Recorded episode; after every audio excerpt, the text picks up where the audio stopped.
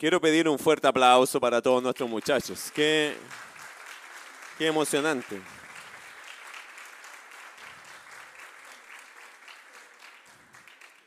No sé cuántas veces lloré ahí abajo escuchando las alabanzas, de verdad. Es una bendición tener a Cristo Jesús en nuestros corazones. Estaba pensando en este niño que hizo un milagro por nosotros, que sigue marcando la historia y sigue ganando almas, sigue salvando personas del infierno, sigue dándole sentido a las personas que no lo teníamos. Y por eso quiero dar gracias a Dios porque por su hijo Jesucristo. De verdad lo que se quiso interpretar acá con respecto al diálogo que hubo, eso es cierto. Eso es cierto. Le parece tan simple a la gente a veces, gracias amado, le parece tan simple a la gente, tan increíble pensar que una oración, que un clamor de fe, que una mirada puesta en Cristo puede cambiar la vida, pero es real. Eso fue lo que nos pasó a la gran mayoría de nosotros, ¿o no? No llegamos entendiendo todo de Cristo, entendimos una cosa, que éramos pecadores y que Cristo ofrecía salvación, que Él murió en la cruz por nosotros y se hizo un milagro. Le creímos y aquí estamos, ¿o no? No fue un mensaje tan profundo, no tenía toda la teología, uno solamente entendía una cosa, como dijo el ciego Bartimeo, ayer era ciego y ahora veo, es todo lo que entendí, Cristo salva. Jesucristo vino un día, el Hijo de Dios vino a este mundo a morir por nosotros. Él vino, nació, entregó su vida como una ofrenda. Y una vez al creer en Cristo, la vida de las personas cambia. Eso es fe, eso es poder de Dios. Por eso, mis queridos hermanos, el Evangelio que es poder de Dios para salvación. Que siendo uno perdido, después es hallado. Que cuando uno golpea la puerta, Él abre y Él entra y Él hace los cambios. Muchas veces se ha pensado que el Evangelio es complicado. Nosotros lo hacemos complicado, pero el Evangelio significa buena noticia. Cristo vino a morir por los pecadores. Y el que cree en el Hijo tiene vida eterna. Y no verá o no vendrá condenación, sino que ha pasado de muerte a vida. Eso dice la palabra de Dios. Hoy quisiera un poco tocar este tema de la Navidad, del nacimiento de Jesús. Y quiero llevarlos a Lucas capítulo 2, verso 14. Quiero darme el placer hoy de explicar un pasaje de las Escrituras que se cita mucho en cánticos, que se cita mucho en, en, comercio, en, comerciales, ¿cierto? En diferentes tipos de propaganda. Y me gustaría tener el privilegio de enseñar y ojalá que usted sienta el privilegio de aprender este versículo de la forma correcta, porque tiene una verdad de fondo que es sumamente importante entenderla. Versículo Lucas capítulo 2, verso 14. Gloria a Dios en las alturas y en la tierra paz, buena voluntad para con los hombres. Por eso quiero explicar este versículo, porque yo entiendo, hermanos, que la palabra de Dios se tiene que exponer de forma clara, evidente. Y es interesante que este versículo dice, eh, gloria a Dios en las alturas y en la tierra paz, buena voluntad para con los hombres. Usted sabe que este es uno de los pasajes más citados en estos tiempos de Navidad. Toda la gente está diciendo, cierto, gloria a Dios en las alturas y en la tierra paz, buena voluntad para con los hombres. Pero ¿qué significa o qué quiso decir el ángel con esta frase? Recuerde que esto viene de un ángel, ¿cierto? Eh, o de esta gran cantidad de ángeles que apareció y se pronuncian estas frases. La pregunta es, ¿qué significan estas frases? Y quiero hacerte revisar algunas eh, versiones de la Biblia que son distintas a la Reina Valera que tenemos nosotros, por supuesto todas válidas, pero hay un sentido en este pasaje que un poco se ha perdido eh, en Valera y queremos yo quiero recogerlo de otras versiones para que usted lo entienda en el sentido correcto. A veces las traducciones no nos ayudan mucho a entender de qué se trata. Pero, por ejemplo, la nueva versión, eh, la nueva, la NTV, la nueva traducción viviente, dice lo siguiente: Gloria a Dios en el cielo más alto y paz en la tierra para aquellos en quienes Dios se complace.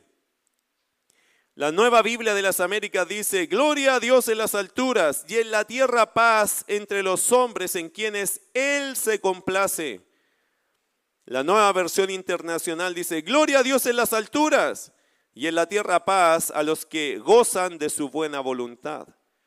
La Dios habla hoy, dice, gloria a Dios en las alturas, paz en la tierra entre los hombres que gozan de su favor. ¿Ha cambiado un poco el sentido? Interesante que el interlineal griego del Nuevo Testamento, escrito por Francisco La Cueva, quien fuera el mentor de nuestro estimado expositor bíblico Samuel Pérez Millos, que es un hombre reconocido en las Escrituras, dice lo siguiente, Gloria en lo más alto a Dios y sobre la tierra paz entre los hombres de su buena voluntad. El comentario de, de Francisco La Cueva, hablando de la buena voluntad, dice lo siguiente, esto es, de la benevolencia o buena voluntad de Dios, no de los hombres. ¿Qué quiero, ¿A dónde quiero llevarlos? No sé si logró captar. Gloria a Dios en las alturas y en la tierra paz. Amén. ¿Pero para quién? ¿Para quién viene esa paz en la tierra? Bueno, todas las versiones y en esta traducción también la paz recae sobre aquellas personas a las cuales o de las cuales Dios se complace.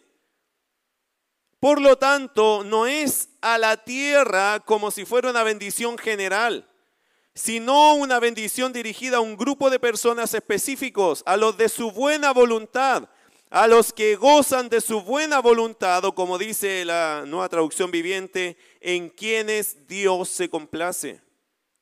Para este tipo de personas hay paz. Para ellos viene la paz. Para aquellos en los cuales Dios se complace. Por esta razón vemos que esta paz no está presente en toda la tierra. Si usted se da cuenta, incluso hasta su vecino capaz que no tenga esta paz. Y se dice que la Navidad es tiempo de paz, pero usted sabe que mucha gente hoy día no está en paz, porque no sabe tener paz ni en su corazón, ni en su familia, ni en su vecindario, ni con sus propios quehaceres, no tiene paz. De hecho, creo que hasta el propio Israel no tiene paz hoy día. ¿Pero por qué? Porque esta paz que el ángel pronunció, que se supone que se establecía cuando Cristo venía a esta tierra, esta paz no es para todo el mundo, sino para quienes Dios se complace. Porque esta paz solo está en quienes se agrada a Dios. Entonces la pregunta que debemos hacernos ahora sería, ¿de quién o de quiénes Dios se complace? Porque solo aquellas personas a las cuales Dios se complace tienen paz. Ahora quiero decirte algo corto pero importante. Hay una paz de Dios y una paz con Dios. La paz de Dios es circunstancial, la paz con Dios es relacional. La paz de Dios puede venir y puede estar aquí. Usted puede estar en paz de Dios aquí, porque aquí hay gente que está orando, hijos de Dios que están clamando, hay gente que está orando porque esto sea especial. Hay paz de Dios aquí y tú vas a sentir una cierta paz.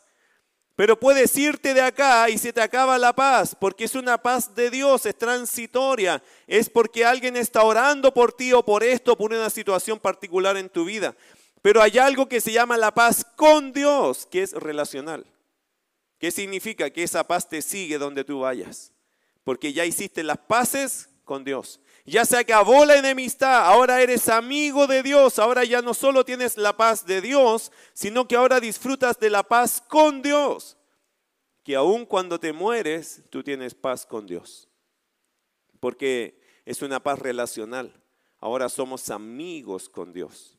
La paz que la Biblia ofrece, obviamente Dios ofrece paz de Dios, sí, por supuesto, pero lo que a Dios le interesa es que el hombre tenga paz con Dios, que usted tenga paz con Él, que usted tenga una relación con Dios y eso es a través de su Hijo. Bueno, esta pregunta se contesta. Si la pregunta es, ¿de quién o de quiénes Dios se complace? Esta pregunta se contesta en el mismo contexto inmediato y en el correr del ministerio terrenal de Jesucristo. ¿De quién Dios se complace? Mire Lucas capítulo 2, verso 20. ¿De quién se complace Dios?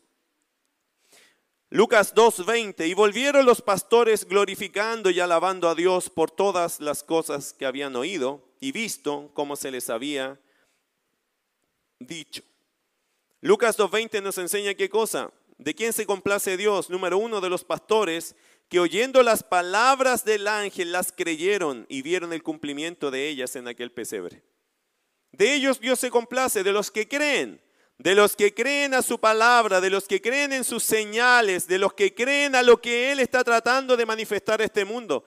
El Señor vino, manifestó esto a través de ángeles, a través de un pesebre, un pequeño niño, una mujer allí, un hombre allí, esposo, esposa, Y una escena, y estos pastores, que eran judíos obviamente, cuidando las ovejas, reciben la señal, el mensaje, y ellos van creyendo en esa señal del ángel y encuentran la escena completa profetizada o dicha por los ángeles en ese minuto. De ellos Dios se complace, de los que creen, de los que creen en sus palabras, de los que siguen sus palabras, de los que van siguiendo, van camino en la fe de lo que el Señor ha dicho. De ellos Dios se complace. Mire Lucas capítulo 2, verso 25. Y aquí había en Jerusalén un hombre llamado Simeón. Y este hombre justo y piadoso esperaba la consolación de Israel y el Espíritu Santo estaba sobre él.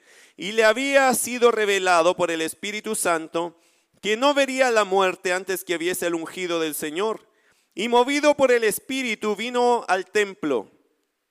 Y cuando los padres del niño Jesús lo trajeron al templo para hacer con él, por él, conforme al rito de la ley, él le tomó en sus brazos y bendijo a Dios diciendo, Ahora Señor, despides a tu siervo en paz, conforme a tu palabra, porque han visto mis ojos tu salvación, la cual has preparado en presencia de todos los pueblos, luz para revelación a los gentiles y gloria de tu pueblo Israel de quien Dios se complace de los pastores que creen a la palabra, de Simeón, que era un hombre justo y piadoso, que esperaba qué cosa? La consolación de Israel, que significa en otros términos la venida del Mesías.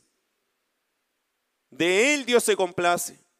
De personas que están esperando que Cristo venga, que viniera el Mesías en sus años. De él Dios se complace. ¿De quién más Dios se complace? Capítulo 2, verso 36.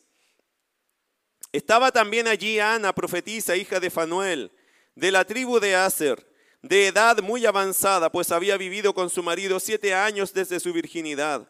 Y era viuda hacía ochenta y cuatro años y no se apartaba del templo, sirviendo de noche y de día con ayunos y oraciones. Esta, presentándose en la misma hora, daba gracias a Dios y hablaba del niño a todos los que esperaban la redención en Jerusalén. Claro que Dios se complace de los pastores que creen en la palabra, de Simeón, que manteniéndose justo y piadoso anhelaba que se cumplieran las profecías del Cristo. Claro que el Señor se complace de Ana, mujer piadosa, y de todos aquellos que están en el verso 38, que esperaban la redención en Jerusalén. ¿Qué significa redención? Ser rescatados.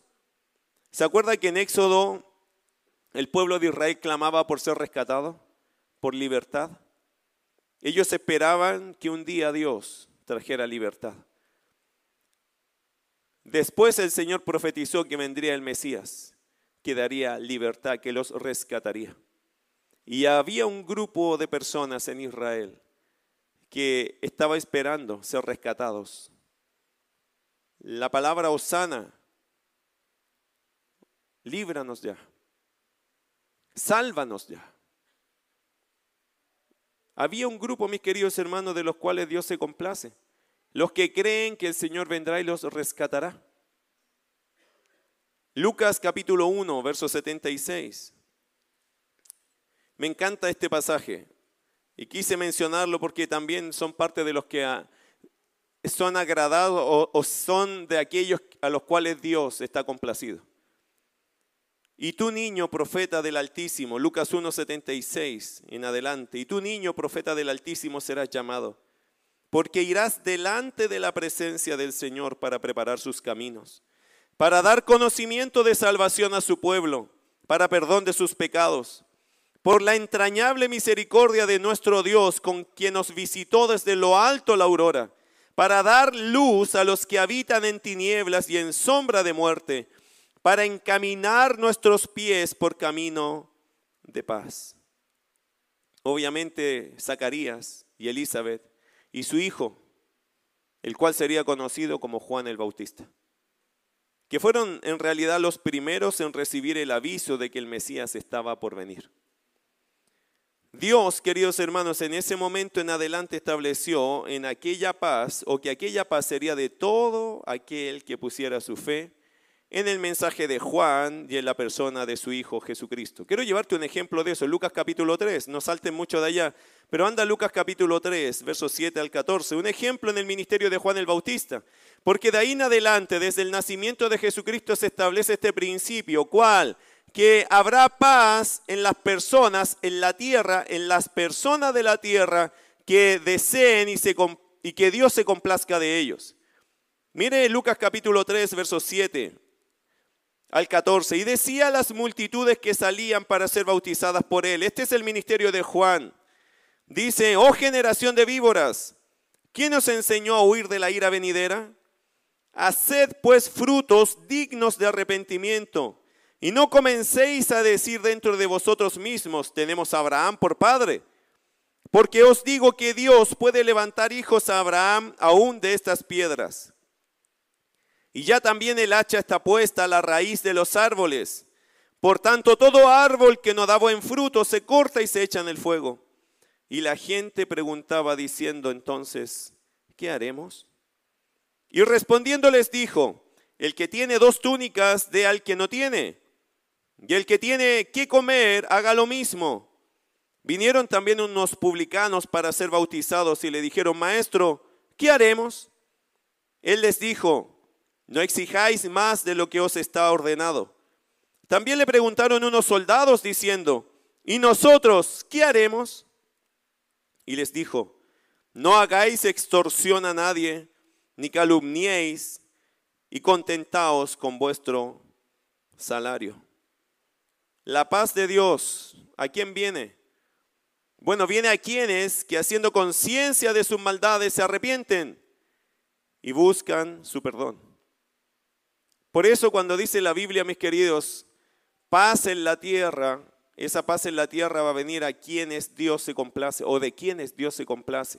¿De quienes Dios se complace? ¿De quienes le creen? ¿De quienes se arrepienten? ¿De quienes buscan el perdón de Dios? ¿De quienes saben que han hecho el camino mal, que han hecho malas decisiones, que saben que han ofendido a Dios? Y a estas personas que se arrepienten y buscan el perdón a través de su Hijo Jesucristo, a ellos viene la paz. Amén. Para ellos hay paz. Y es una paz con Dios.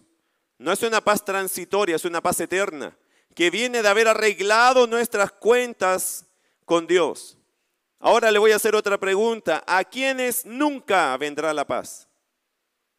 ¿Quiénes nunca disfrutarán de la paz? ¿Hay un grupo de personas que nunca va a disfrutar la paz? Mire Isaías capítulo 48.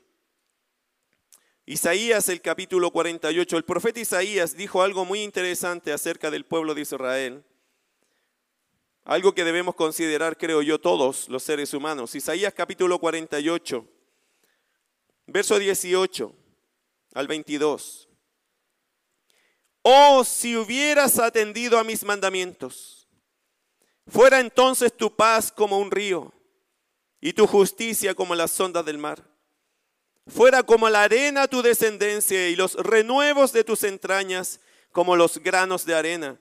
Nunca su nombre sería cortado ni raído de mi presencia. Salid de Babilonia, huid entre los caldeos, dad nuevas de esto con voz de alegría. Publicadlo, llevadlo hasta lo postrero de la tierra. Decid, redimió Jehová a Jacob su siervo. No tuvieron sed cuando los llevó por los desiertos les hizo brotar agua de la piedra, abrió la peña y corrieron las aguas.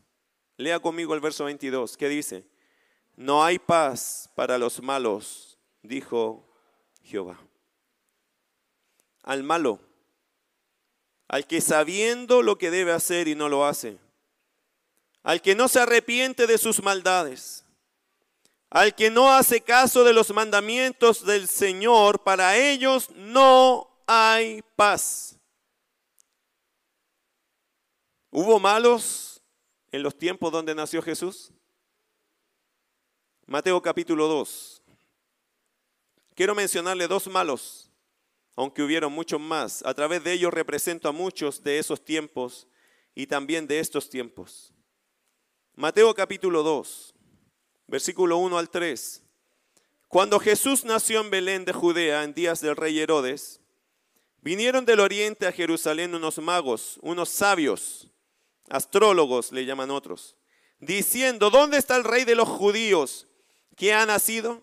Porque su estrella hemos visto en el oriente y venimos a adorarle. Y oyendo esto, el rey Herodes se turbó y toda Jerusalén con él. Versículo 16. Herodes entonces, cuando se vio burlado por los magos, se enojó mucho y mandó matar a todos los niños menores de dos años que había en Belén y en todos sus alrededores, conforme al tiempo que había inquirido de los magos. Este Herodes es el Herodes el Grande. Usted sabe que este hombre era un asesino. Le costó tanto llegar a una posición de importancia que él no, no, sería capaz de sacrificar su posición por nadie. Él asesinó a dos de sus hijos y a una esposa, porque ellos estaban levantando como que querían el trono, según él. Era un hombre que tenía este sentimiento de persecución terrible en su vida y cada vez que a alguien parecía, aunque fuera de su familia, que quisiera quitarle el trono, él los mandaba a matar. Había un dicho interesante para este hombre. Dicen que este hombre le hicieron un dicho en palabras griegas, lo traducimos para que nosotros lo entendamos, que era mejor ser el cerdo de Herodes que un hijo de Herodes. Decían que les duraba más a Herodes al lado de él un cerdo que sus hijos, porque era un asesino. Era un hombre que tenía amor por el poder. Y él era capaz de asesinar a sus propios hijos, incluso a su esposa, porque no le quitaran el trono. Imagínense cuando supo que vino el rey de los judíos. ¿Cómo habrá sentido eso? Bueno, ¿cómo lo sintió? Se nota en el verso 16. ¿Cuál fue grande su temor? Entre paréntesis, después de este mandato, al año de eso dicen que él murió. ¿Cuál habrá sido su gran temor que mandó asesinar a todos los niños menores de dos años? Porque obviamente los sabios de Oriente le dijeron, y lo que entendió de los sabios es que el niño tenía menos de dos años en este minuto. Herodes el Grande. Con él se representan todos aquellos que desecharon las señales venidas del cielo para que el hombre se arrepintiera, para que el hombre reconociera que hay alguien sobre nosotros que es el Hijo de Dios, que es el Rey de Israel. Y otro más, otro Herodes. Y mire Lucas capítulo 3, el pasaje donde comenzamos. Versículo 18 al 20. Si había malos, si había malos, gente que no tiene paz y no tendrá paz de Dios, ni paz con Dios. Y hay otro más, Lucas capítulo 3, verso 18 al 20. Con estas y otras muchas exhortaciones, Juan el Bautista anunciaba las buenas nuevas al pueblo. Entonces Herodes el tetrarca, otro Herodes, siendo reprendido por Juan a causa de Herodías, mujer de Felipe, su hermano, y de todas las maldades que Herodes había hecho, sobre todas ellas añadió además esta, encerró a Juan en la cárcel. Primero el primer Herodes, Herodes el Grande, un hombre que desechó la señal venida de Dios para poder reconocer que hay alguien sobre nosotros. Y otro más, uno que estuvo en el tiempo en el ministerio de Jesús, Herodes el tetrarca, y con él representamos a todos aquellos que endurecen sus corazones y no se arrepienten de sus maldades. Por lo tanto, amados, por supuesto que el nacimiento de Jesús trae paz en medio de los hombres. Por supuesto que sí. Pero en medio de los hombres que han reconocido sus pecados, y han puesto su fe en Jesús. Para todos aquellos, la paz de Dios, la paz con Dios es real y es tangible. Amén. Le voy a decir algo, hoy se celebra una noche de paz, pero la cosa hermosa de esta noche o de este día que nosotros podemos celebrar es que tú te puedes llevar la paz con Dios de aquí a la eternidad. Es un regalo de Dios. La Navidad es un regalo en todos los sentidos, pero hay un sentido más elevado que es el sentido eterno. Si usted le pide perdón a Dios por sus pecados y le confiesa a Jesucristo como su Señor, su único Señor, nadie más que Él, el único camino, la única verdad, la única vida, el único mediador entre Dios y los hombres, si tú le crees a Jesús como el único medio para llegar a Dios, tú eres salvo. Y puedes tener paz con Dios, no solo por la Navidad, sino por la eternidad. Hoy Dios aún derrama su paz en aquellos que se arrepienten y le buscan con corazón humilde, que le buscan para encontrar el perdón de sus pecados y vida eterna. El nacimiento de Jesús, amados, es el regalo para los hombres. El Hijo de Dios vino al mundo para que el hombre tenga la oportunidad de reconciliarse con Dios. Dos pasajes solamente quiero terminar leyendo. Romanos 5.1, justificados pues por la fe, tenemos paz para con Dios por medio de nuestro Señor Jesucristo. Fácil el versículo hermoso, este pasaje. Justificados ser considerado, ser declarado justo delante de Dios no es cualquier cosa. El pecador no puede ser justo, es pecador, está condenado, pero por medio de la fe en Jesucristo es declarado justo. Hay una justificación eterna que derrama Dios en nosotros por medio de la fe, por medio de la fe en Jesús. Y otro pasaje, Efesios capítulo 2, verso 14 al 16. Porque Él es nuestra paz, que de ambos pueblos hizo uno derribando la pared intermedia de separación, aboliendo en su carne las enemistades, la ley de los mandamientos expresados en ordenanzas, para crear en sí mismo de los dos un solo y nuevo hombre, haciendo la paz, y mediante su cruz reconciliar con Dios a ambos en un solo cuerpo, matando en ella las enemistades. ¿Quieres tener paz con Dios? Reconcíliate con Él. ¿Cómo? A través de su Hijo Jesucristo.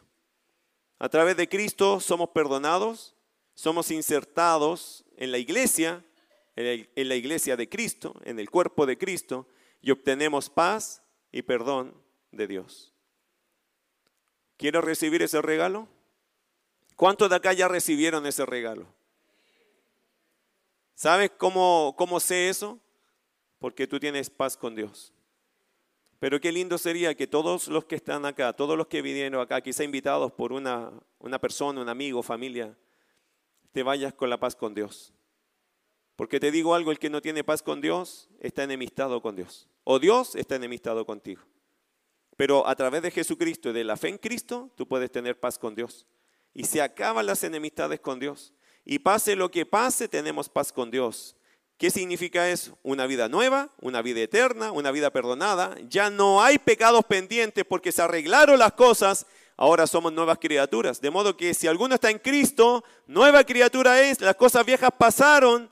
y aquí todas son hechas nuevas. Segunda de Corintios 5, 17. Ponga su fe en Jesús deje o decida dejar sus pecados y reciba de Dios la paz. Y podrá decir junto a nosotros que hay nuevas de gran gozo, que ha nacido hoy en la ciudad de David un Salvador, que es Cristo el Señor. Todos los que creemos en Cristo tenemos paz con Dios. No porque somos mejores que tú, no, es porque un día decidimos creer. Y creer es fe, es fe. Usted puede decir, pero ¿cómo sé que eso va a pasar? crea y lo verá. Pero ¿qué me demuestra usted? La palabra. La Biblia dice que eso pasará. Dios es real. Jesús fue real. Él lo dijo. Él lo prometió. Él lo cumple. Vamos a orar. Quiero por favor que allí en, en, tu puesto cierres tus ojos un minuto. Quiero regalarte una oración, primero yo a ti. Señor, quiero pedirte que bendigas a todos los que están aquí hoy día. Yo te doy gracias por ellos. Señor, aquí hay almas que te conocen. Y nos gozamos, Señor, en las alabanzas que escuchamos. ¿Cómo no, nos, cómo no emocionarnos? Cuando al mundo paz lo sentimos personal. Es que, Señor, no es un canto es nuestro testimonio. Tenemos paz contigo. Si eso no lo merecíamos. Yo mi propia vida, Dios, recuerdo que yo no tenía paz. Aún siendo tan pequeño, con 13 años, yo no tenía paz. Vivía en tormentos, en muchas preguntas, inquietudes, con muchos miedos a la muerte y a muchas cosas. Pero qué hermoso fue recordar hoy que cuando tú llegaste a mi vida cambiaste eso. Y sí, lloré mucho esa noche, pero de paz. Y al otro día el gozo era increíble. No podía creer que yo era de aquellos que Dios había escogido. Gracias por regalarme tu paz. No era la paz solo, Señor, la paz de Dios, sino que era la paz con Dios. En ese minuto entendí la salvación para mí. Señor, ¿cómo no cómo me gustaría que toda la gente aquí reciba esa paz con Dios? Que es distinta incluso que la paz de Dios. Porque la paz que tú das transitoria por circunstancias o por problemas o enfermedades que podamos estar enfrentando, eh, se agradece, pero no es permanente, es transitoria en sí misma. Porque alguien ora por mí, porque alguien se acuerda de mí, porque le pedimos a la iglesia que ore y hay gente orando por mí sin aún conocerme. Pero la paz con Dios es algo que yo llevo personalmente. Pero también está en base a una decisión al darse cuenta, Señor, que tú siempre nos has amado, que has hecho un tremendo esfuerzo y sacrificio porque el ser humano tenga comunión contigo, que enviaste lo más precioso a este mundo para que nosotros pudiésemos reconciliarnos contigo, Dios, que es tu Hijo Jesucristo, que murió en la cruz por nosotros. Señor, si hay alguien acá que aún no ha tomado ese paso de reconciliarse con Dios, contigo, te pido que usted lo haga. Que usted Permita, Señor, provoque que las personas hoy día entiendan, sean conmovidas, Señor, por una experiencia que quizás no tienen, pero que les gustaría tener. Que les gustaría, Señor, tener paz contigo. Que les gustaría tener paz con Dios. Que les gustaría, Señor, de verdad dormir tranquilos y aún morir en paz. Señor amado, yo te pido en el nombre de Jesús que llegues a los corazones de los que hoy día saben que no tienen esa paz. Con sus ojos cerrados, quiero invitarte a conocer a este Dios de paz. Si tú no tienes a Cristo en tu corazón, no tienes paz con Dios, puedes tener la paz de Dios por algo circunstancial, quizás alguien orando por ti.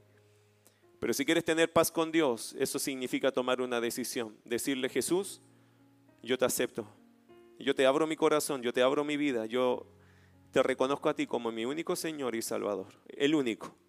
Tú eres el camino, la verdad y la vida, como dice la palabra.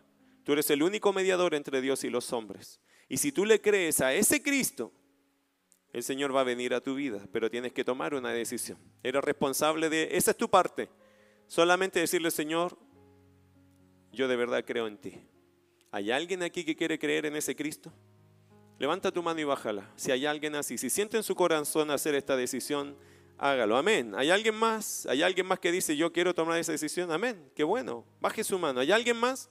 Aquí no estoy llamando solo a visitas, sino a los que están con nosotros en la iglesia, que a veces también quieren y, y ahora entienden que necesitan esa paz con Dios. ¿Hay alguien más? ¿Hay alguien más? Amén. Baja tu mano. ¿Hay alguien más que quiere tomar esta decisión y abrirle su corazón a Jesucristo para tener paz con Dios? ¿Hay alguien más que necesite esa paz? Amén. Baje su mano. ¿Hay alguien más? ¿Hay alguien más que necesita esa paz con Dios? ¿Hay alguien más que dice, pastor, a mí me gustaría, me gustaría tener paz con Dios? Sé que tengo paz de Dios, pero me gustaría la otra paz, esa paz que es relacional. Eso de confesarle mis pecados al Señor, reconocerme pecador, pecadora y, y abrirle mi corazón de verdad y que el Señor haga un milagro en mí. Yo no sé cómo cambiar, me gustaría cambiar ciertas cosas, yo no sé cómo, pero sé que el Señor lo puede hacer. ¿Hay alguien más que quiere poner su fe en Cristo? Amén. Gloria a Dios. Baje su mano. ¿Hay alguien más? Es un regalo de Dios para ti. Amén. ¿Hay alguien más? ¿Hay alguien más que quiere recibir este regalo de Dios para ti? Porque por gracia sois salvos por medio de la fe. Y esto no de vosotros, pues es don de Dios. No por obras, para que nadie se gloríe. Es solo fe. Es fe en Jesucristo. Es fe en el Hijo de Dios que vino a morir por ti que vino a dar su vida por ti y por mí, para que todo aquel que en él cree no se pierda, mas tenga vida eterna. ¿Hay alguien más que quiera recibir este regalo? Amén. Baje su mano. Todos aquellos que quieren recibir este regalo, le invito a orar conmigo ahora. De todo corazón allí donde estás, en el silencio de tu alma, ora conmigo, por favor. Dile así al Señor si de verdad quieres creer en Él y recibir este regalo. Dile así en tu corazón, Señor Jesús, sé que tú eres el regalo de Dios para mí. Señor, yo quiero tener paz con Dios. Y por eso me entrego a ti, Jesús. Perdóname. Perdóname de todos mis pecados. Yo reconozco que necesito esa paz. Es una paz contigo, Dios. Y por eso me entrego a tu Hijo Jesucristo. Quiero que toques mi corazón, que vengas a mi vida. Señor, yo te necesito. Te necesito mucho en mi vida. Tú eres y debes ser la clave en mi vida. Yo te pido, Señor, que me cambies. Haz de mí una nueva persona. Y por sobre todas las cosas, Dios, yo quiero tu paz. Paz con Dios. Por eso, Señor Jesucristo, te declaro hoy mi Señor, mi único Señor, mi suficiente Salvador. No hay nadie más en mi vida que pueda hacer esta obra. Y creo en ti. Me abrazo a ti. Ruego tu perdón. Gracias Señor Jesús por darme esta oportunidad. Gracias Dios Padre por enviar a tu Hijo para que en esta tierra haya paz con Dios. Haya paz en los hombres, en el género, género humano, pero en aquellos que te creen, en aquellos que te buscan, en aquellos que se arrepienten y quieren tu perdón. Gracias Señor por regalarnos tu paz. Con sus ojos cerrados. ¿Quién oró de esta forma? Con sus ojos cerrados. Levanten la mano. ¿Hay alguien que oró así? Que le pidió al Señor entrar a su vida, que le creyó a Él. Gloria a Dios. Baja tu mano. Si has sido honesto, sincero con el Señor, el Señor no tiene por qué cuestionar tus ruegos, al contrario. El Señor es feliz cuando se recibe a su Hijo. El Señor está lleno de gozo cuando un pecador se arrepiente. Eso dice la palabra. Y si tú te arrepentiste hoy, provocaste gozo en la eternidad, porque Dios sabe cuán importante es esto en la eternidad. Yo te animo a crecer, a seguir a Cristo, a seguirlo a Él. No creas que porque un día en la vida tomaste una decisión, pero nunca la hiciste real, eso cuenta. Tus decisiones se supone que involucran todo un caminar, todo un cambio. Por eso te animo a que hoy pienses también en cómo estás caminando con Jesús. Si Jesús viniera hoy, ¿te irías con Él? Si hoy te murieras, ¿irías al cielo? Si hoy te tocara presentarte a la presencia de Dios, ¿estarías al lado de Dios? Estas son preguntas que es tiempo que todos nos hagamos. La vida es un regalo de Dios y la vida eterna es un tremendo regalo de Dios. Gracias al Señor por aquellos que decidieron por Cristo hoy día. Camina con Jesús, no lo sueltes porque Él no te soltará. Señor amado, gracias. La Navidad hoy día se ha transformado en un regalo. Porque hay gente acá, Señor, que se ha arrepentido. Hay gente acá, Señor, que se ha entregado a ti. Eso es un regalo. Ese es el regalo más grande. Hoy podríamos tener una linda cena y mañana tener hambre igual. Hoy podríamos tener un precioso regalo, Señor, y en el tiempo eso se gastará, se acabará, se, se opaca, Señor, en el tiempo se acaba, se rompen. Porque todo lo que en esta vida hay es transitorio. Pero hay un solo regalo que dura por la eternidad. Es esa vida eterna, es ese perdón eterno que usted da a través de su Hijo Jesucristo. Gracias, Señor. No hay nada en esta vida que valga más para nosotros que tú. Te agradecemos por este regalo de amor. En el nombre de Jesús. Amén.